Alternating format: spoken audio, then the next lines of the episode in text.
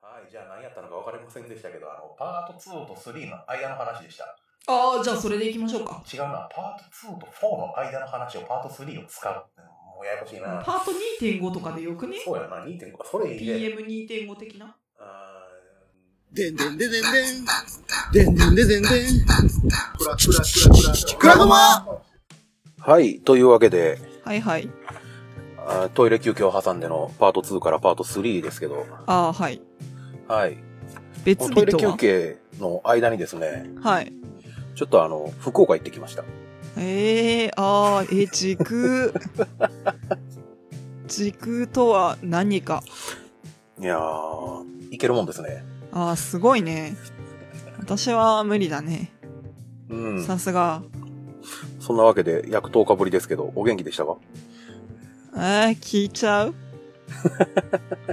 とりあえずね、豚骨を炊いていたよ。おうおうなんかちらっとツイッター見ましたけど、あはい。豚足の骨を煮てたらしいですね。なんかどうなるかなと思って。結果どうでしたか割とね、うん。おい、獣臭いは獣臭いけどね、あ、うんご家庭でも簡単にできなくはないなと思いました。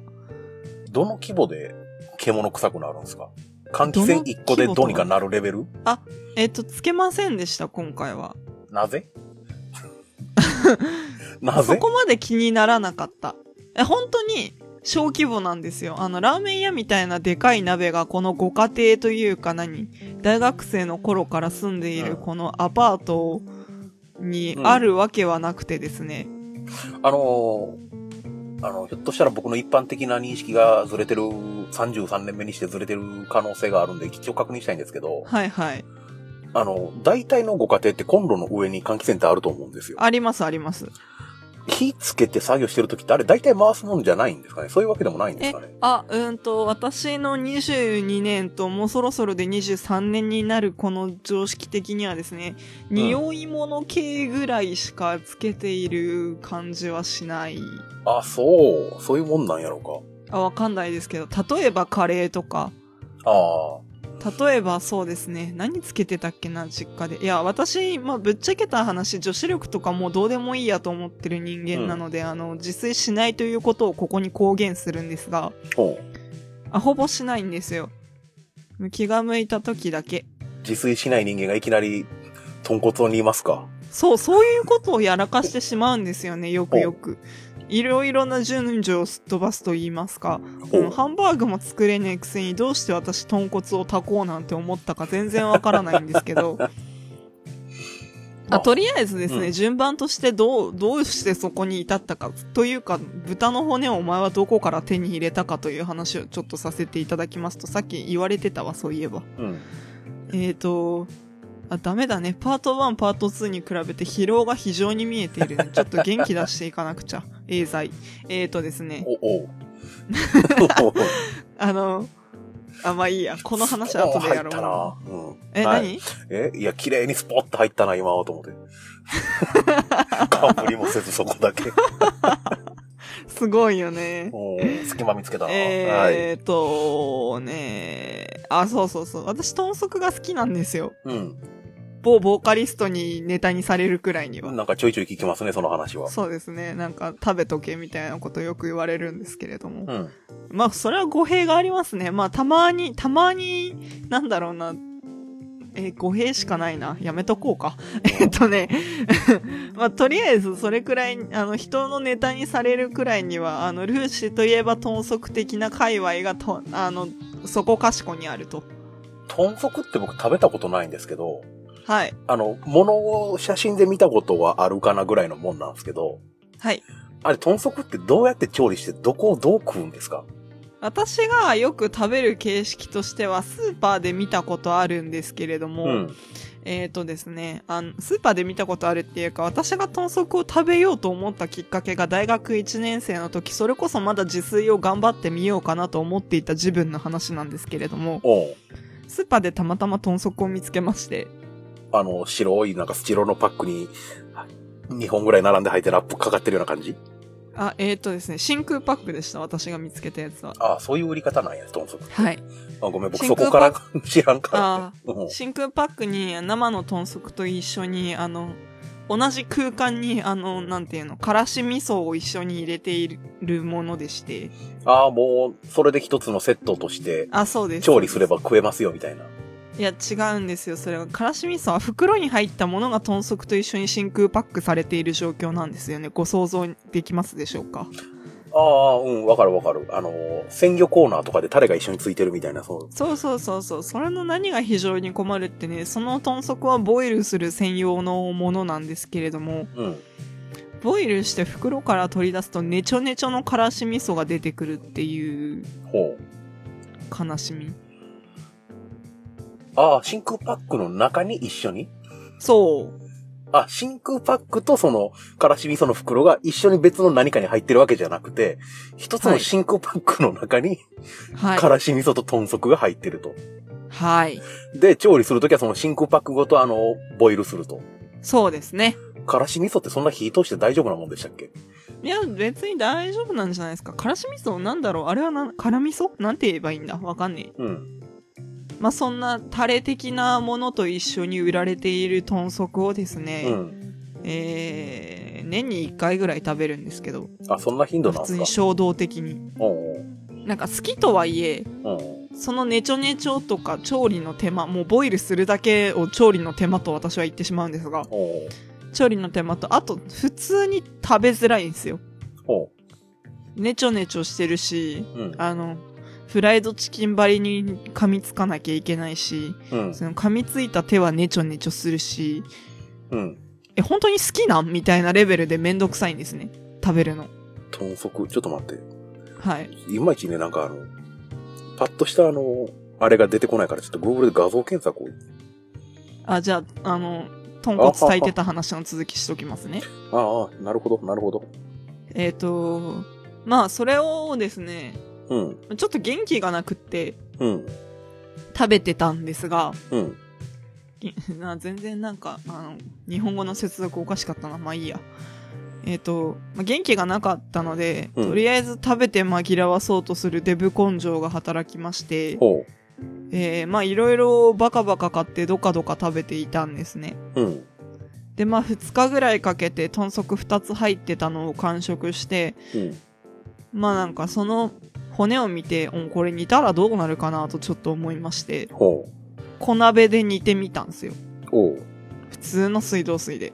うん、したら、あのーまあ、その煮ながらいろいろ豚骨スープの炊き方をググってみたんですけど、もう、うんあの煮始めてからググり始めたんですけど、おう。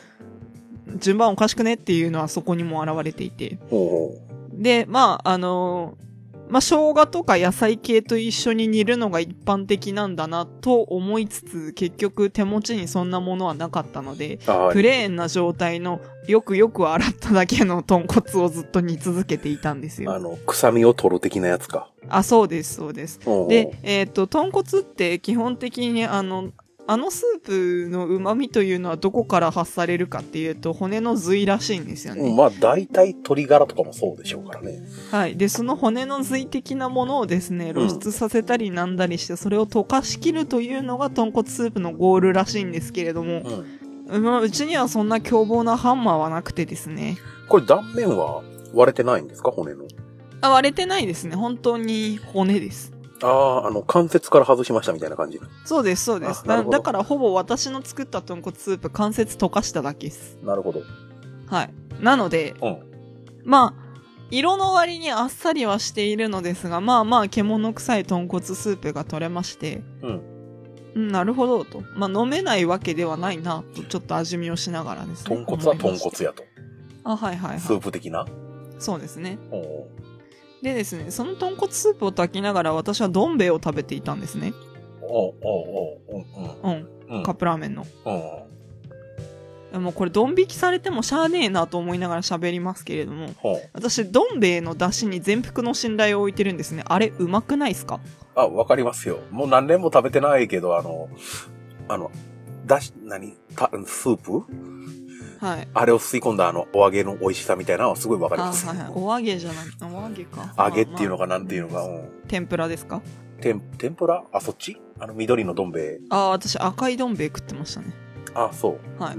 あの、後のせサクサクの方あやあ、そうそうそうそう。う私は、あの、きつねうどんに関してはトップバリューのきつねうどんに全幅の信頼を置いているので、トップバリューのきつねうどん。はい。縦長のやつ。えいそれはまた違うか。やもうなんかあの、どん兵衛のパクリみたいなパッケージなんですけど、うん緑はのいきつねうどんのパッケージ。うん。うん。あまうあ、んそれはいいんですけど。うんあ、これってもしかしたら合わせたら豚骨醤油的なテンションじゃねと思いまして。どん兵衛のスープって何やったっけかないや、でもなんか魚介だしみたいな、鰹節的なテンションだったと思いますよ。うんうん。っていうところで、まあ、えー結局何に使おうかいろいろ考えながらですね、あの、タッパに入って冷蔵庫にインしたんですけれども、さあ何に使おうかあな今っていう、はい。ああ、素直に麺として食えよというご意見はごもっともかと存じ上げるんですが、うん。えっ、と、まあなんか、せっかく作ったんだから変な使い方してなって、もう飯で遊んでるようにしか聞こえないんですけれども、まあそれはもう甘んじて受け入れますが、まあ調調味料的な使い方がいいんじゃないですかね。そうですね。まあ、えー思いついたのが結局ピラフ的な、あーもう炊き込みご飯でも作ったろうかな、みたいな。豚骨の炊き込みご飯か。あーよく見るんですよ。なんか、一風堂っていう豚骨ラーメン屋さんあるじゃないですか。名前は聞いたことあります。はい。えーうんそこのなんか、そこのコラボ商品で、うん。豚骨味のご飯に半熟卵をトッピングしたおにぎりみたいなのが駅のキオスクとかで売ってたりするんですよ。へえ。そういうテンションでいいんじゃねみたいな。ああ。ちょっと味付け卵でも買ってきて、それでよくねみたいな。味玉を豚骨で煮て作ってみる。違うか。なんかちょっと違くないですかなんかね、うん、言いながら思った。違うな。的な。うん。まあ、言うても僕も料理全然しないんでよくわからないんですけど。うん。うん。まあ、なんか、普通に嫁にしたくねえなっていう家事しかできない女ではあるんですが、それでもやっぱり結婚したりとか言い出すから世の中って都合がいいですねって感じまなあ、んですけど。必要が出てきたらできるようになるんじゃないですか。なるほどね。うん。そういうことか。意外と泳げんやつ水に叩き込むと意外と泳いでみたりするって言うやん。ああ、社会ってうまくできてんな。え、こういう話題いや、全然、パート3ですよ。トイレに行ってる間に福岡に行ったとかそんなことを言うからですね。脳型行ってきました。ね、らしいですね。あのー、あの、前々からあのー、よくあの、何コメントやら感想やらいただいてる、あの、大場さん、きたきたカフェの。はい。はいはそいのはいは大い、場はさんがその実行委員をやってはる、能はいは型い映画祭、能型国際映画祭、い。ニーフ。 NIF、NIFF、そう、勝手に私ずっとあれニーフって読んでたんですよね。 NIF、反則負けになるやつですね。あ、そうなん NIF はダメですよ。一撃で反則負けになりますよ。え、どういう技なんえっとね、将棋の番ってあの、ふ、オフ。将棋かいうん将棋ですよ。ふ、NIF。はい。知らんすか ?NIF。知らない。将棋の駒ってあの、スタート時点であの、横一列に歩が並んでるじゃないですか。あ歩くって書く。はいはい。で、敵の駒取った時に、その駒ってあの、将棋って基本的に自分で使えるわけですよ。ああ、はいはい。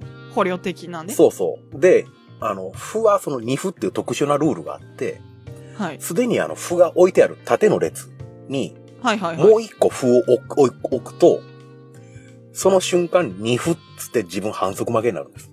へえ。ただ、この歩が相手の陣地入って、裏返ってと金っていうあの、と、ひらがなとってやつ。ああ、はいはいはい。ね、ルーシーよく知ってるでしょ。あの、とってやつになったら、二歩は適用されないんです。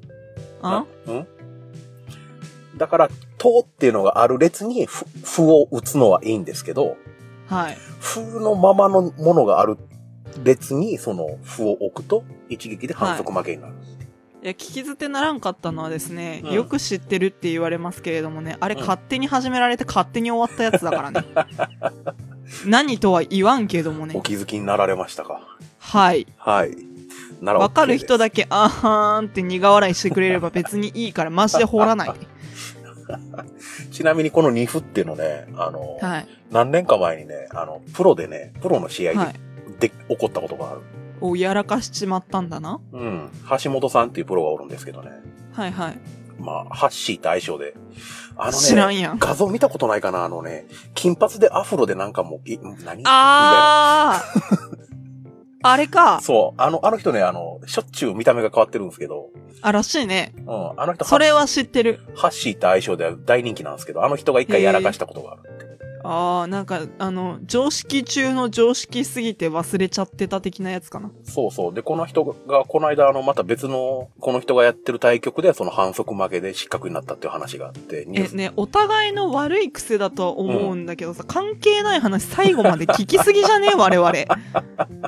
豚骨にしろ、二分にしろ。で、野方国際映画祭がなん だってああ、その反則のお金の話はいいですかもういいです。うんちなみにそ終わのんね、えんだもんだって、それやってるそのと。対局ではハッシーの対局、対戦相手がその反則やらかして失格になったっていう。そっか、おめでとう、おうハッシー。で、次。はい。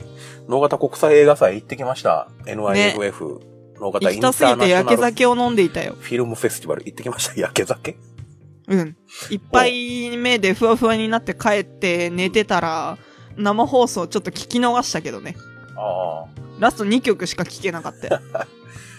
僕はあの、11月のその3日と4日2日間行ってたんですけど、はいはい。その4日の日の夕方から7時間運転して帰ってこないかんのがもうあらかじめ判明してたんで、はい。もう初めてライブであのビジネスホテルを取ったんですよ。おーで、テンション上がってビジネスホテルへ帰る前にコンビニであのトリスのあのちっちゃい瓶買って、あのおー二日酔いになるっていう。バカじゃん。朝起バきカたじゃらんね、頭痛いの痛いの。あ、でもね、ん同じ感じだったな、私も次の日。あのね、僕ね、あの、ライブ会場とか、その友達で集まって誰かんちで飲み会するとか、そういう時やったらちょいちょい飲むんですけど、はいはあの、宅飲みってやつ、自宅で飲むってやつ、一回もしたことないんですよ。い。へえ。うん。特に必要性を感じないから。あ、まあわかるわ。うん。ただ初めてライブでビジネスホテル泊まるみたいなテンションがあって、うん。うん。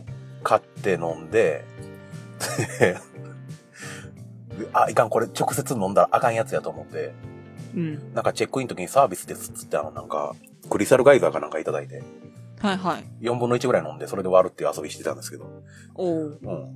遊びて。遊びですね。あ、そう。うん。そんなテンションで行ってきました。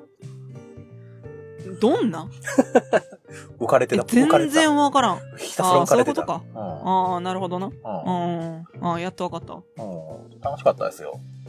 あああ、のーそりゃは良かったですね。それこそ今話してるその、笹山さんのそのスクリーンってアルバムにもちょっと関わってくるんですけどお、、全然今ちょっとだけ忘れそうになっていたよ。なるほど ね。はーい。要はその映画祭で笹山さんが歌うと、はいはい。そうだね。ね、いうのもあって結構笹山さんのファンもいっぱい来てたんですけど、らしいね。うん、僕としてはその去年からその行きたい行きたい言うてたんで、うん、お笹山降ってきたみたいな感じだったんですけど、ああ、なるほどね。うんうんもうそれも含めてだいぶ楽しかったですね、能型。いや、去年行っときゃよかったな映画見てきましたよもは。や。あ、でも行けなかった。ん行けないわけではない。え、でもな、11月のあの3連休、神戸でもなんかやって、神フェスだ。うん。 今年もやってたよ。らしいです行ね。きたかったわ。な去ん年かはちょっと神戸に誰もいないんだけど、それでも神フェスに行ってやろうかなってちょっと思っていた自分もいたよ。ほんと空っぽになるぐらいの勢いで誰もいなかったですね、多分。そうね。うん。あのみんな行ってたね。僕ら、ま、周りというか、その笹山周そり、うね。そうそう。あの辺ね。うん横井さんがいるかなぐらいのやつでしょ。あの、能型のね、その商店街の会場になってるところっていうのはね、あの、はいはい南北に2、300メートルはあるんですけど、なるほど。横にそんなに広くはないんですよ。メインの通り一本で収まってる感じ。あとちょっと離れたところにあるかなぐらい。だからね、はいまあ、すれ違うすれ違う知った顔。あー、なんか本人も言ってたよ、それ。うん。なんか、めっちゃすれ違いましたね。なんか、うん iPhone に向かって喋ってる笹山さんと普通にすれ違ったりとか普通にしましたからうね。ん。 言うていいのかどうか知りませんけど。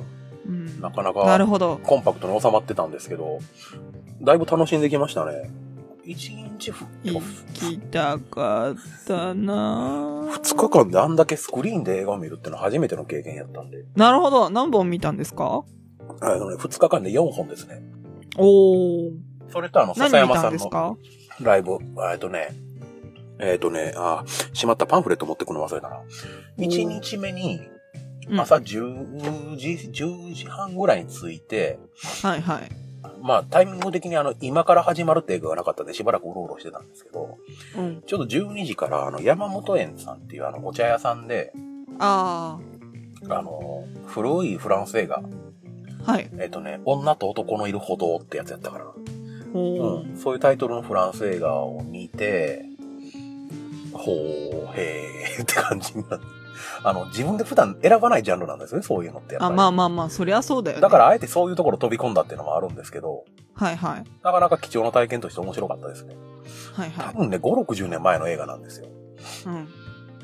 え、とりあえずごめん。サクッと何と何と何と何を見たか教えてもらってもいいえっ、とね、1日目に3本見まして、その、はいはい女と男のいる報道ってやつと、はい。えっ、とね、えっ、と、笹山さんのライブの前に、その笹山さんのライブのあったボタンっていうあの、お店で、はいはいはい。で、あの、えっ、とね、赤い髪の女っていうのと、はいラ。ラブホテルっての見 ました。ああ、それ見たかったんだよね。何の因果もゆかりも何の関係もないけれども、続きは日本ぶっ続けで日活ロマンポルノを見るっていうなかなかしんどい体験をしたんです けど。おおはいはいはい。うん。あ面白かったですよ。あの、時代を感じて。うん。あと一本があと一本がその次の日にあの、シネマ競争曲を、おーあの、うん、見てきました。あれ初めてだっけ初めてです。あ、だよね。そう。ルーシーは見たことありましたっけあ、2回ほど。 2回。たし、はああれ ?2 回あ、1回だ、1回だ。えっ、と、渋谷で1回見て、うん。で、それこそ坪井さんが、うん。渋谷の、あー、なんて名前だったっけシネマ借りてじゃねえ、あそこなんつったっけな。ほう。うん、でも見て、うん。で、その時、坪井さんが普通にトークショーで出てくる日だったんだけれども、私、その次の日、笹山さんのライブ見るっつって、ま、あ、11月だ、それも。忘れもしねえ、去年の11月13日にそれ見て、11月14日の確かね、素敵な歌会かなんかに来たんだよ。おー。あだから、普通にね、あの、おしゃべりしてる坪井さんを背にね、私帰ったんだよね。あ帰ったっていうか、渋谷から新宿の夜行バスに乗るためにその場を後にしたんだよね。ああ、映画の後に坪井さんがトークショーみたいそうな。そうそうそうあはそはう。だから普通に、あの、帰ろうとしている私とスタンバイしてる坪井さんと同じ空間にいて、おお、超気まずいと 思って。そう。そうか。だからちょっと迷いつつ、いや、どうしようかな、聞けるかな、いや、無理だな、つって帰ったんだよね。いや、坪井さんのことだから何分喋るかわかんねえと思って帰っちゃったんだよね、私。わかる。うん。あのね、僕が見たのは、その、ユメニティ脳型っていう、あの、ホール。あ、はいはいはい。うん。なんか、何個かホールがあるような施設なのかな。そこの小ホールって書いてたような気がする。そこに椅子が100ちょい並んでて、はいはい。事前申し込みが必要やったんですね。その、シナ競争曲というおか、ーその後に、恋のクレイジーロードとか、あうん。そっちのその、何、トークショーみたいな、そういうイベントがメインやったんですけど、僕は帰る時間の関係上、どうしてもそのシネマ競争曲だけ見て帰らな、もうほんと日付変わるぐらいやったから、そこだけ見て帰ったんですけど、2日前ぐらいに申し込みをしてメールで。あ。で、会場行ったら整理券番号ジャスト100番でしたね。それぐらいおおーお子さん入ってました。なるほど。もともとはね、能型のその商店街のある名もなきギャラリーっていうちっちゃいところでやるはずやったんあ、ですけど、だよね。なんかパンパンになりそうだったから移したみたいな聞いたけど。 20人ぐらいのところでやろうとしてたんですけど、予約受付開始したその日のうちに、もう、あ、20全部埋まったんだっけというか、あの、とんでもない数が来たから、こらいかん、みたいな感じになって変えたっていう話を。なる実ほどね。行委員の河野さんって方がすごい速さで動いたみたいな話を、へーどこかで聞いたような。へーで、僕その、2時3時には帰る予定やって、そのクレイジーロードが2時半、クレイジーロードじゃない、あの、シネマ競争機は2時半ぐらいスタートやったから、うんうんこれ見れるかどうかもわからんから、と思って、あの、うんうん何頭の中からその予定から外してたんですけど、はいはいはい。意外と頑張れば見れるんじゃねえかって気づいたのが2日ぐらい前やって、あ慌てて申し込みしてあ、はいはい。って感じやったんですけど、豪華でしたよ。おお。あのね、上映が普通に上映じゃなくて、うん。えっ、とね、コメンタリー上映っていうのかなあの、要はあー喋りながら、なんか去年も多分やってたよ、それ。あのね能型で。ステージ上のスクリーンで映しながら、そのスクリーンの横で喋りながらうん。見るってやつやったんですけど、うんうん。あのね、まあね、映画ので何言ってるか頭に全然入ってこない。うーんあのねでもね、ん。ああ、いや、なんか普通にシネマ競争曲の話をしそうになったんだけど、うん。そのシネマ競争局のスクリーンに映ってる方、声も聞こえるというか、まあ割と潰れてたんですけど、その喋る坪井さんの声で。はいはい。まあなんとなくの内容は分かってたんですけど、はいはい。横で喋ってる本人が面白すぎて、だろうね。で、この時3人で喋ってはったんですよ。あ坪井さんと、あ白石浩二監督と、あ、はいはい。あの、久保山千佳さんっていう。あこの久保3千人佳さんだが、久保千佳さん。この3人がステージ上、っていうかスクリーンの脇に椅子並べて、あ、はいひたすらはい。喋りながらその上映をするっていう。あなんあ。か、なんか普通にな、竹中直人、いい仕事してたんだよな。うんうん。ちょっと聞こえました。ちょ っといや。普通に私は見たので、ん。あ、それこそトークショーの登壇者、その日、あの時、ボイメンの田中さんだったような気がするな。ああ、そう、ボイメンの田中さんもその日に来るってことになってて、だからっていうのもあるのかなあのえ、ねてか、。ボ、え、恋くれってボイメンの田中さんが出てるんじゃないのそうそうあれ違うっけだよねそうなんですけど、僕が見たのはその前のシネマ競争曲だけなんで、まだ田中さん出てくる前やったんですよね。あ、うん。うん、だから田中さんとかが出てくる前に僕は帰ったんで、その田中さん見てないんですけど、なるほどね。多分ね、そのファンの方も結構来てる、来てた感じで、女性多かったですね。うん、あ全体的な割合として。あ。いやだから、うん。それこそ、あれだね、あの、東海テレビで、うん。あ、多分、シネマ競争局にも出てきてたけど、うん。あの、東海テレビのうん番組うん。で一緒になっててっていう絡みで多分その白石さん、白石監督と、うん。えー、久保千佳さんとか、うん。田中さんとか、うん。あとえ、坪井さん映画マニアでしたっけ番組。あ、そうそうそうそう。春の愛とかが出てるやうん。つ。そうそう。見たことないけど。うん。まあ、地方が違いますからね。そう ね。いや、普通にうん。映画、あまあ、シネマ競争曲見た人しかわかんないけど、私はあんかけスパゲッティのシーンと、あと、うん。あの、中古のビデオを買い漁るシーンと、あとは大学で講義してるシーンがかなり好きでしたね。あんかけスパタの食べないやつですよ。あ、そう、食べないやつ。僕一番笑ったの一気コールでしたね。何のえシネマ競争曲の中の。一気コール。あったっけあのね、貞子 VS カヤ子をシネマスコーレでみんなで声出しながら見るってところで、なんか拷問のように水飲まされてるシーンってのがあって、その時に会場全体が、えいけ、えいけっつって。あめっちゃ笑うたわ、あれ。ーなるほどな。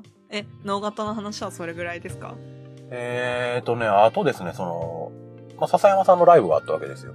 あそりゃそうだよ。うん。1日目がその、それこそその僕が映画2本見た、日活ロマンポロの2本見たボタンなんてところで、はいはここがですね、まあ人が入った入った。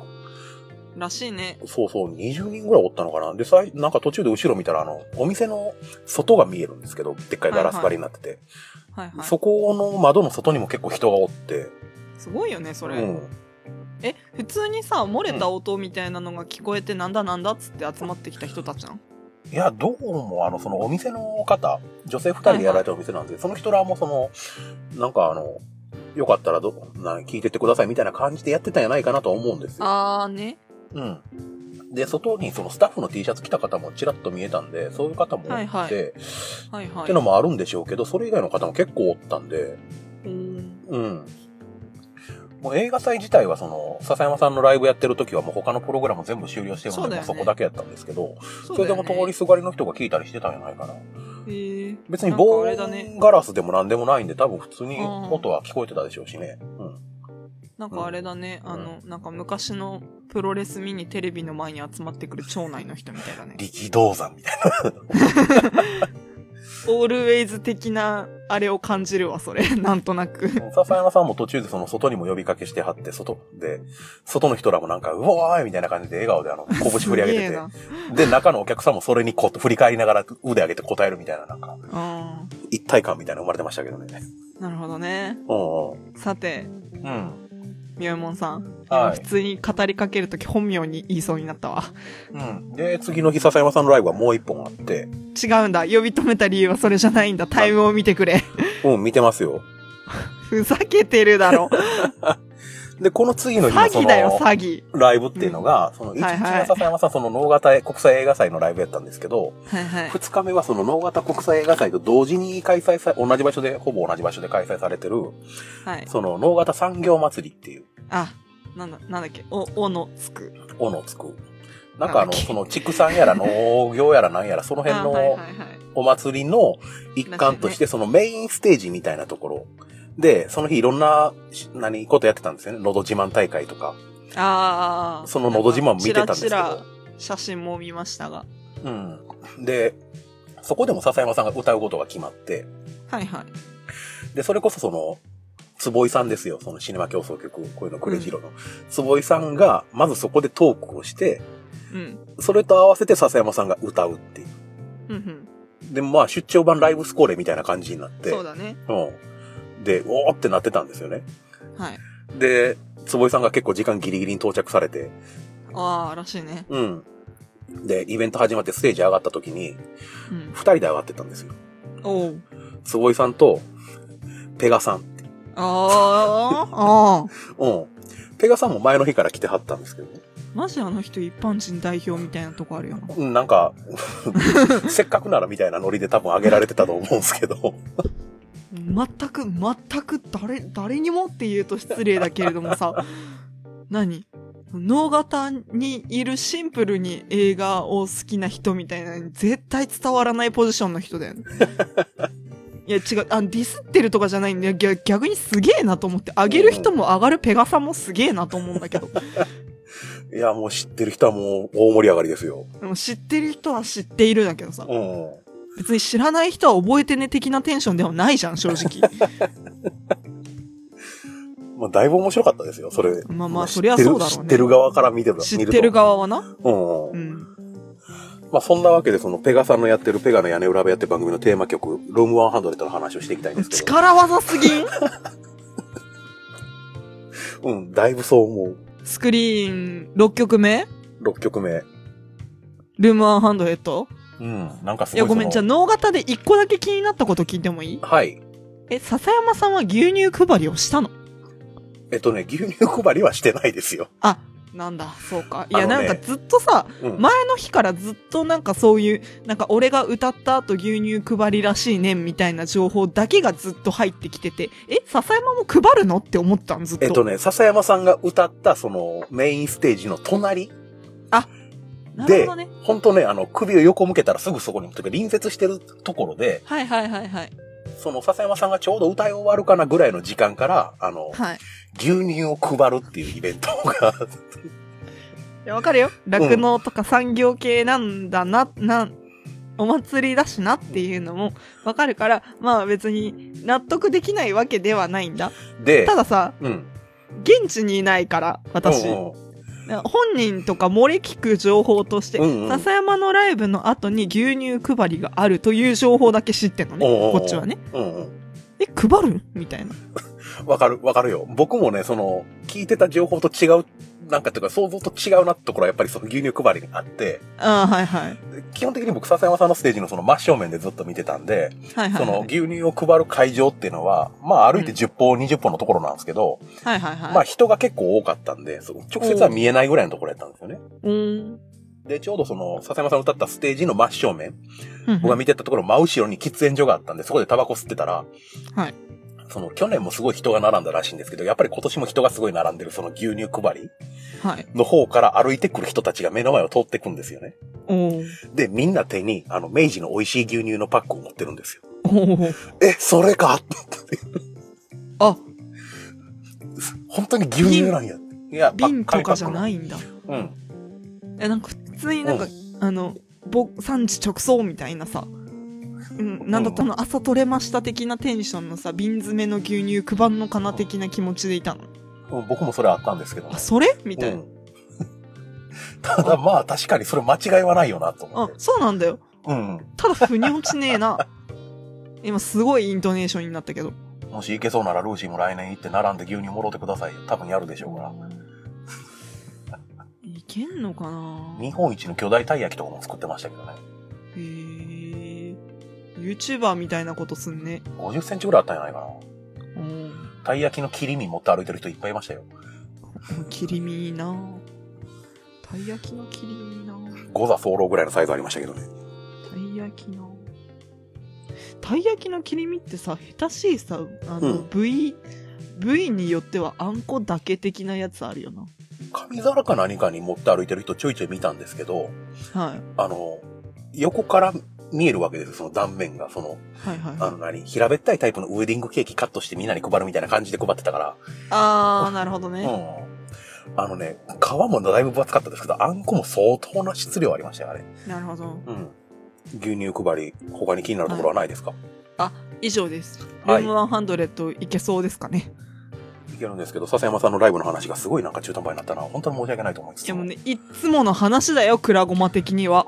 そう、その前の日のライブと、その笹山さん、その当日の、当日じゃない、その2日間のライブで、はい。あの、新曲歌いはったんですよね。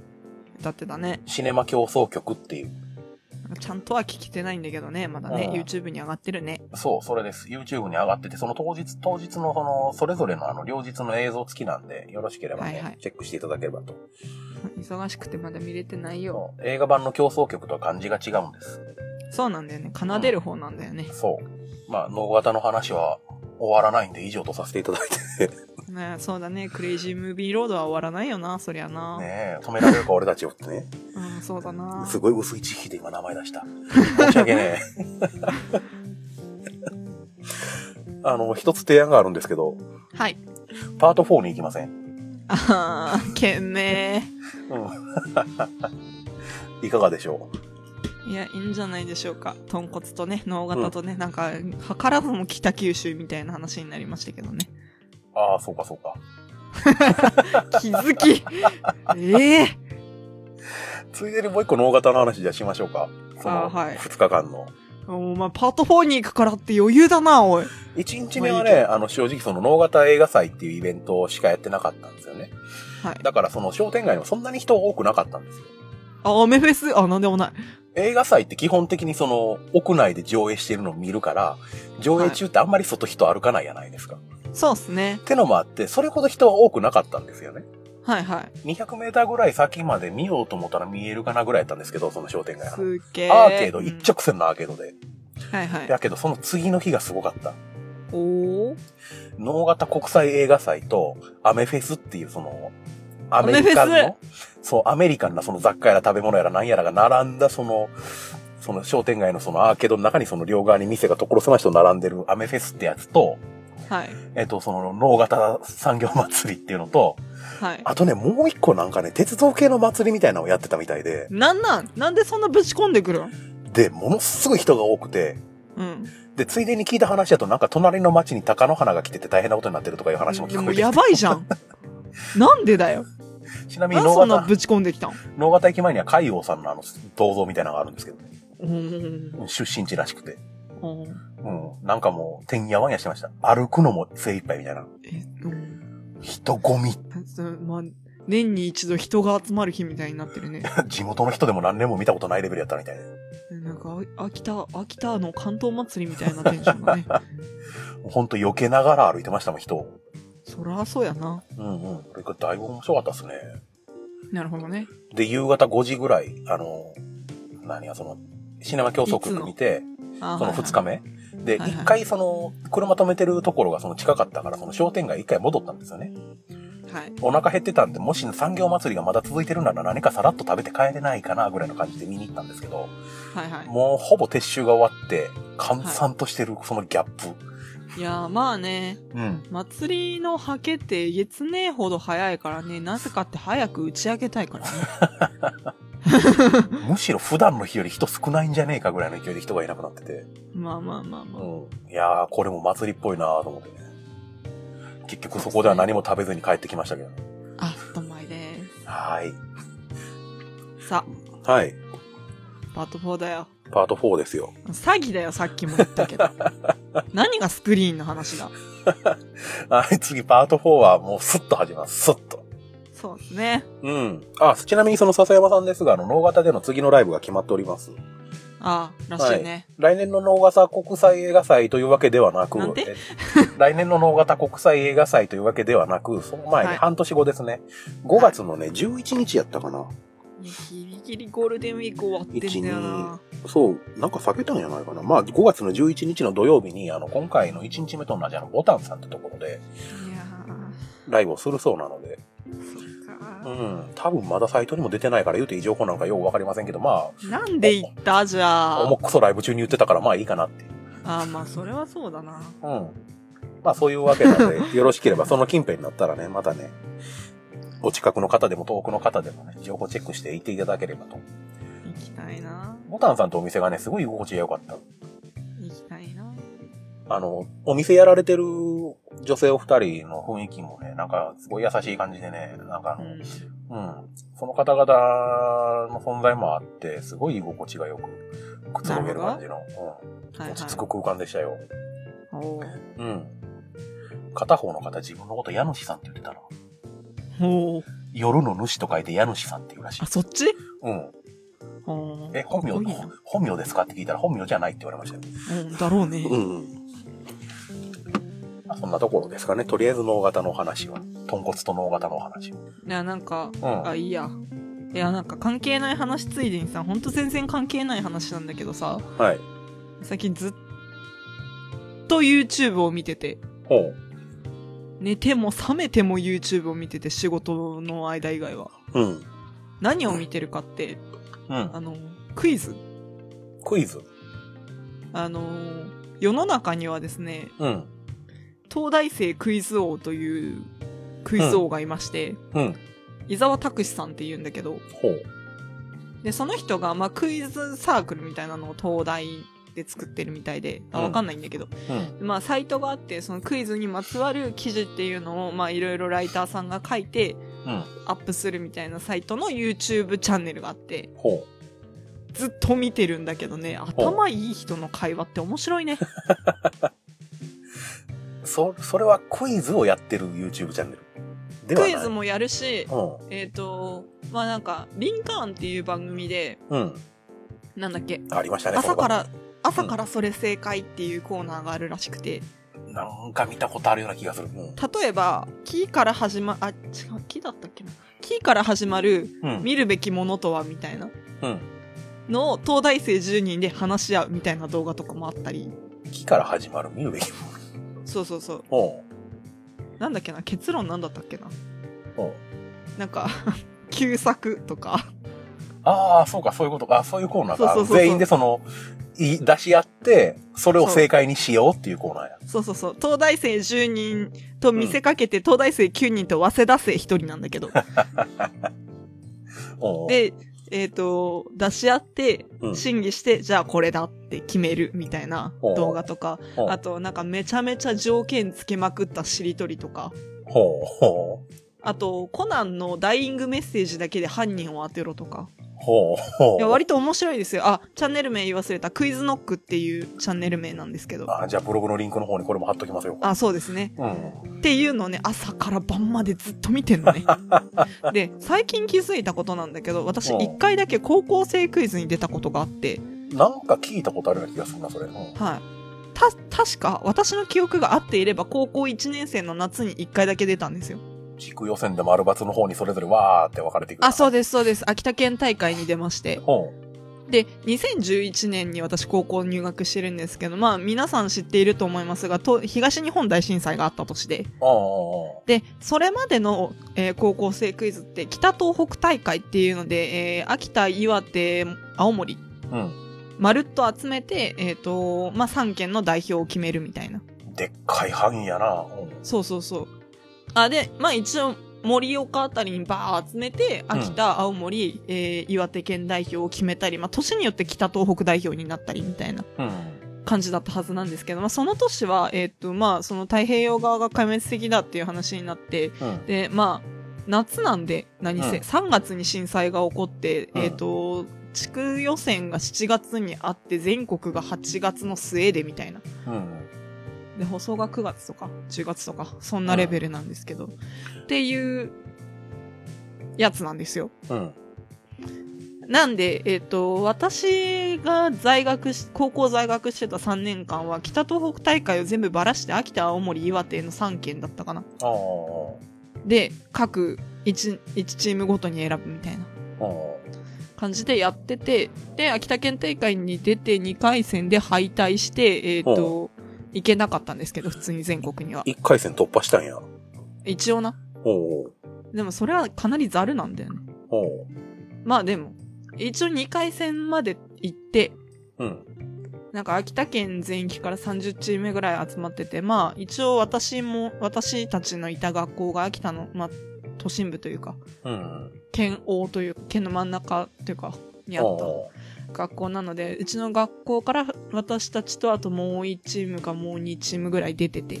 うん。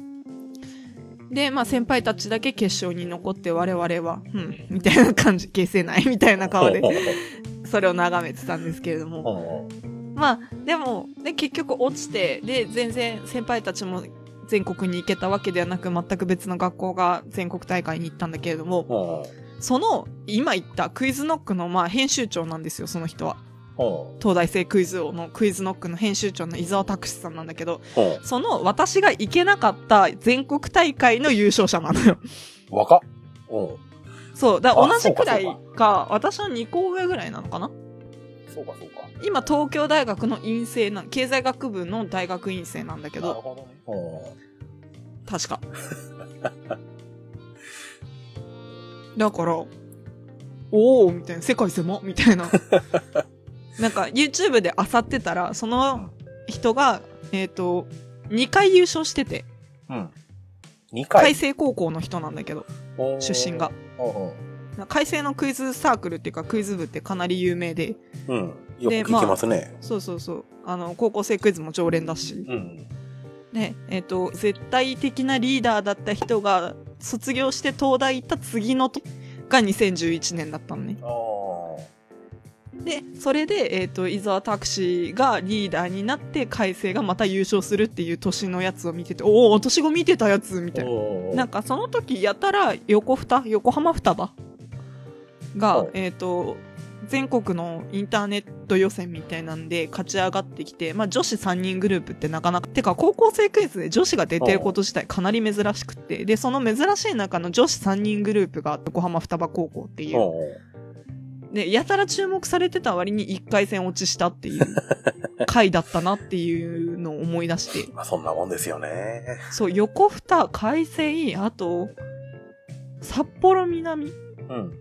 とかがかなり注目されてた年で、うん秋田全然ヘボやんって思いながら1回戦見てた記憶を最近呼び 呼び覚ましたっていうので、最近それが転じてちょっとクイズにハマっているというだけのお話。クイズ僕も好きやから多分見たらハマるんやろうな。そう、だから、あの、今アプリゲームでみんなで早押しクイズっていうのをずっとやってる。ああ、名前聞いてもうた。アプリ名聞いてもうた。 あれ教えてなかったっけえいや、なんか、うっすらとなんかアプリでクイズやってるって話はちらっと聞いてた気がするんですけど、タイトルまでは聞いてなかったかな。アプリの。うん。多分タイ、アプリの名前聞いたら僕ダウンロードしてハマり込むやろうなと思って、あえて触れなかったんですけど。ああ、ごめん。うん。そう。っていうのを最近やってて、なんかまたクイズ熱が上がり始めている今日この頃だなっていうのを、うん。うん。関係ないパート3の締めとして使おうって思って今喋る。高校生がクイズやる漫画あったな、なんか。 703罰かなあ、それか。あの、アニメになってた。マジでか。で、ミセスグリーンアップルが主題歌歌ってた。それ知らない。ああ、そっか。うん。なんか、君もクイズ王にならないかみたいなあの、セリフだけ覚えてる。ああ。早押しのボタンを手に持ったメガネかけた部長みたいな。こういやでも高校生クイズはね、うん本当に行きたかったんだけどね、うんそれよりも大事なものがあ、まあ、演劇なんだけど、うんそれよりも大事なものたくさんあったからね別にそんなにドハマりしなかったんだよね高校生クイズたまにテレビでやってるの見かけるとねやっぱ楽しくて見るんですけど今どうか知りませんけど何年か前にねえらいそのクイズというよりもなんかえバラエティみたいな感じにえらい走りまくった時期があってそうね高校生クイズ最近コンセプトクソブレてるからね何年前かは忘れたけどそ決勝とかその辺の問題であうんのヒエログリフを解読しなさいみたいな問題が出た時にあああのね、出題してる問題を全く画面に表示もせずに、そのうん解いてる高校生をひたすら映してるみたいなことがあって、どうでもいいよねそれねそう、どうでもいいんです。僕はクイズが見たいんです。あの、昔のその、あの、 ニューヨークへ行きたいかばりのあの、ノリの早押しをテレビの前で一緒にあの答えて、よっしゃ、僕の方が早かったみたいなことをやるのが好きなんですけど、でも最近の高校生クイズの決勝とかねええみたいなとこで押すからねうん。でも最近気づいたんでだからそのクイズノックの動画もかなり早押しクイズとかよくやるうの、ん。なんだけれどもそのなんかもう早押しをやってる人たちってあれなんだよねクイズの構文とかで考えて予測してもう答えを出してるから最初の単語でジャンルを特定して、その次の言葉の頭一文字で、そこから導き出される何かを想定して、消去法でみたいな感じの、その、やるでしょょそうそうう。そ好うきやわ、そういうの突き詰めるの。そうそういうの好きやわ。なんかすごい何を成し遂げた人かって動画見なきゃ全然思い出せないんだけどシャルル・クーロン先生という言葉だけをかなり覚えたよね最近フランス人かなそう、シャルル・ド・クーロン、確か物理学で何かの発見した人なんだよね。以上のことが何もわからない。 そう、凡人ってそうなんだよね。ねえ。なんか僕も聞いたことあるようなないようなぐらいのもんですかね。多分ないんでしょうけどね、もうそたこまだでいね、くと。なんか、うんちらほら解ける問題があると嬉しくなるよ、わね。かる。すごいわかる。うそん。たまにあるんすよ。うなんか、あの、それこそさっきのみんなで早押しクイズに関しても、あ、クイズノックの動画で見たみたいな問題、意気揚々と押して間違えるんだ よね。わかるわ。記憶が残念なんですよね。そう、4種のうんタイピングみたいになるのね。うん。 4つランダムでことあの文字が出てきてそれのタイプをしていくみたいなんでうち間違えるんだよあ、なるほどね。そうなんですみたいな感じでねそうクイズ今度あれだねクイズを出し合うみたいなのもやりたいああ、いいっすね。事前の準備に1ヶ月くらい欲しいですけどね。あまあねうん。ぎなんかギリギリ悔しいライン攻めていきたいですよね。そうだねうん。僕ら以みたい外なね誰が楽しいのかわからない企画ですけどね。ね全くわからないねあまあ皆さんも一緒にやってみましょうぐらいしかないよね答え合わせは全て次回みたいな感じで。クソっていう感じでねまあ1時間も喋ったらいいでしょう、そうですね。これはあれだね。あの、今回に関しては近況を話す回であり、スクリーンの回ではありませんというアナウンスぐらい入れていいんじゃないのかなけ。どまあ流れ的にパート3にせざるを得ないっていうのがなかなか難しい。そうなんだよね。どうすればいいかなタ。イトル工夫します。 よろしく。はい、じゃあ何やったのか分かりませんでしたけど、あの、パート2と3の間の話でした。ああ、じゃあそれでいきましょうか。違うな、パート2と4の間の話をパート3を使う。もうややこしいパーな。ト2.5とかでよくねそうやな、2.5、それいいね。 ?PM2.5 的なあー2.5まで行くに、いや、でもその方が釘にがええやんだって。じゃあこれパート2.5ですか。そうだね。パート2.5って書いて、スクリーンの話を聞きたい人はパート 3A って言えばいいじゃん。なるほどね。そうそう。ウォーミングアップでしたね、やっぱりね。これね。まあ、音声差し挟むのめんどくさいんで、どっかに説明文で対処しようと思います。はい。よろしくお願いしますはいじゃあ今度。こそパート3へ続きます。はーい。はい。くらくらくらくら、くらごまー。